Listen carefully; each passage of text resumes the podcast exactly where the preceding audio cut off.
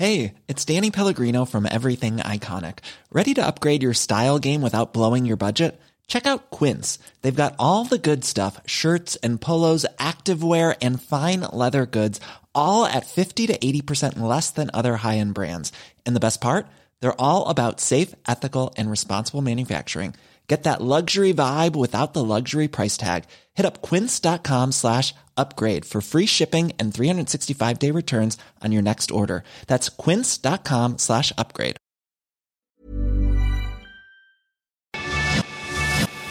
Te lo cuento, te lo cuento. Tu dosis diaria de noticias.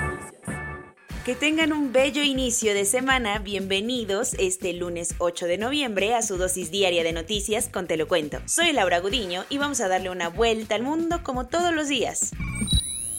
¿Alguien dudaba de que fuera una dictadura? Nicaragua celebró ayer sus elecciones presidenciales, las cuales fueron un mero trámite porque Daniel Ortega pasó meses convirtiéndolas en un teatro y en un fraude. ¿Cómo se puso la cosa? Nicaragua celebró ayer sus elecciones presidenciales, aunque la gran mayoría del mundo pasó las semanas previas denunciando que los comicios eran todo menos democráticos. El Daniel Ortega, que alguna vez lideró la revolución contra la dictadura de los Somoza, ahora no es más que un autoritario líder que hizo todo lo posible para ganar su cuarto periodo consecutivo como presidente del país, lo que lo mantendría al frente de Nicaragua por 20 años. Como todo apuntaba que las elecciones estarían completamente compradas, la oposición llamó a la población a no salir a votar. ¿Cuál es la razón de la protesta? El régimen autoritario de Daniel Ortega pasó los meses previos a la elección deteniendo a cuanto opositor y aspirante presidencial se encontró. Imagínate que siete candidatos presidenciales están actualmente detenidos, entre ellos Cristina Chamorro, una de las favoritas para hacerle frente al gobierno de Ortega, y una integrante de la familia opositora más importante del país. Así que, con todos los cuadros fuertes tras las rejas, las elecciones eran un simple trámite. No conforme con esto, el sábado la Alianza Cívica,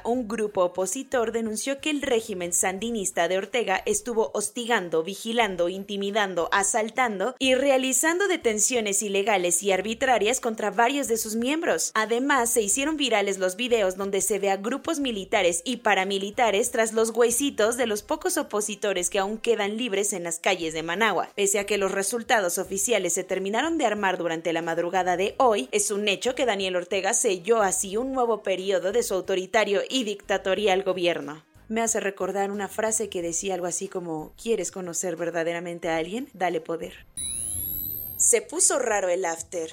La Secretaría de Turismo de la Ciudad de México renunció luego del escándalo que se armó en la boda de Santiago Nieto en Guatemala. Pese a que este fin de semana se celebró el Gran Premio de México, uno de los eventos turísticos más importantes para la capital, la Secretaría de Turismo local, Paola Félix Díaz, tuvo un mejor plan y prefirió lanzarse en un avión privado a Guatemala para asistir a la boda de Santiago Nieto, titular de la Unidad de Inteligencia Financiera, y Carla Humphrey, consejera electoral del INE. El tema se volvió trending topic porque supuestamente el gobierno guatemalteco la habría detenido en el aeropuerto por intentar ingresar 25 mil dólares. Sin embargo, de acuerdo con el diario El País, más bien el gobierno guatemalteco incautó una maleta con 35 mil dólares en efectivo que estaba en el mismo avión en el que viajó Félix Díaz, aunque presuntamente el dinero sería del director del diario El Universal, que también asistió al bodorrio. Entre tanto drama, Claudia Sheinbaum le aceptó la renuncia a Paola Félix y dijo que a pesar de ser una buena funcionaria, cometió un error, pues eso de agarrar jets privados no combina con la austeridad de la 4T.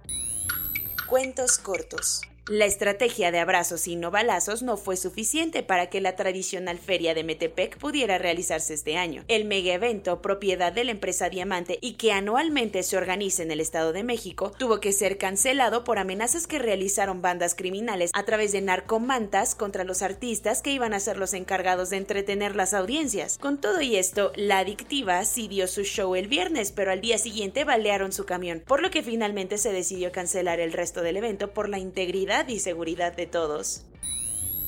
Poco antes de la una de la tarde del sábado, la carretera México-Puebla se convirtió en un auténtico infierno, luego de que un camión se quedó sin frenos y terminó impactando a varios vehículos en el kilómetro 33. El accidente ocurrió a pocos metros de la caseta de San Marcos, ocasionó la muerte de por lo menos 19 personas, algunas de las cuales aún están en la espera de ser identificadas. El número de víctimas no se debió solo al impacto, sino también al fuego que se propagó rapidísimo tras el choque, pues el camión accidentado transportaba base para un material altamente inflamable en donde también tuvieron un sábado espeluznantemente accidentado, fue en Freetown, Sierra Leona, después de que dos camiones chocaron entre sí. Lo que podría haberse quedado en un simple accidente vehicular terminó matando a mínimo 99 personas, pues uno de los camiones traía cientos de litros de combustible y el que lo impactó con bastante velocidad fue un camión lleno de piedras, ocasionando una enorme explosión. Para acabarla de amolar, la tragedia sucedió en Wellington, uno de los barrios más atiborrados de gente, puestos callejeros peatones y viviendas. La Cruz Roja anunció que en primera instancia recuperaron 80 cadáveres, pero el número de fallecidos siguió aumentando hora tras hora.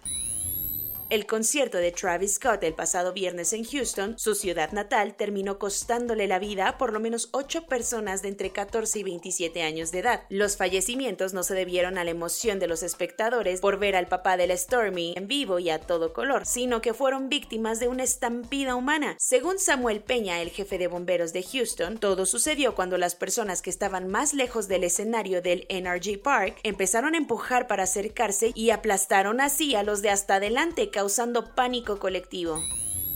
El domingo de Mustafa al-Kadhimi, el primer ministro de Irak, empezó movidito, pues su primera actividad del día consistió en sobrevivir a un intento de asesinato en su contra, cometido con un dron. Nadie murió en el bombardeo de su residencia, ubicada en la zona verde de Bagdad, que supuestamente es la más segura de la ciudad. Pese a que Qasimi salió ileso, varios de sus guardaespaldas sí resultaron heridos. Hasta el momento nadie se ha responsabilizado por el ataque, pero eso sí, al-Kadhimi sacó luego luego un discurso fuerte y expresó que los misiles y los drones no construyen patrias ni futuro. Tras un año de ausencia, el Gran Premio de Ciudad de México regresó ayer y pese a que Max Verstappen fue el ganador, su coequipero Sergio El Checo Pérez fue quien se robó el show. El piloto mexicano fue nombrado el mejor de la carrera, alcanzó el tercer puesto y se convirtió en el primer mexicano en subir a un podio de Fórmula 1 en su propio país. Checo dio todo un espectáculo frente a los más de 372 mil aficionados que abarrotaron el Autódromo Hermanos Rodríguez. Durante los tres días, aunque por más que le metió nitro, nunca pudo rebasar a Lewis Hamilton, quien acabó segundo. Corona News. En México, el número total de vacunas puestas es de 128.241.025. El número de personas vacunadas con esquema completo es de 62.164.245. Esto representa el 69.46% de la población mayor a los 18 años. La próxima semana estarán aplicando la segunda dosis de la vacuna a todos los mayores de edad rezagados en la Ciudad de México en dos sedes, la Biblioteca Vasconcelos y Censis Marina. Desde el primer minuto de este lunes, la frontera terrestre entre México y Estados Unidos volvió a abrir para tránsitos no esenciales tras más de año y medio cerrada. Después de un año y medio de tener las fronteras cerradas, Estados Unidos por fin abrió sus cruces aéreos con Europa, China, Irán, Sudáfrica, Brasil e India. Además, abrirá sus cruces terrestres con México y Canadá. Todos los viajeros deberán presentar su certificado de vacunación y una prueba COVID-19 negativa. Costa Rica se convirtió en el primer país en incluir en la lista obligatoria de vacunas básicas para la infancia a la vacuna contra COVID-19, así que en 2022 empezarán a inmunizar a todos los menores de 12 años. Este fin de semana se reportaron decenas de nuevos casos en China y las autoridades están bajo muchísima presión para controlar esto antes de que lleguen los meses invernales. En tan solo cinco días se duplicaron los casos de COVID-19 en Austria, por lo que implementaron nuevas restricciones como la comprobación de vacunación para entrar a restaurantes, bares y centros de entretenimiento. El director de Pfizer confirmó que ya está en conversaciones con 90 países para firmar contratos de venta de su píldora contra COVID-19, la cual reduciría hasta en un 89% el riesgo de hospitalización o muerte. Soy Laura Gudiño y esa fue su dosis diaria de noticias de este lunes. Que tengan un excelente inicio de semana, cuídense mucho y hasta mañana. Gracias por escuchar su podcast favorito, Te lo cuento.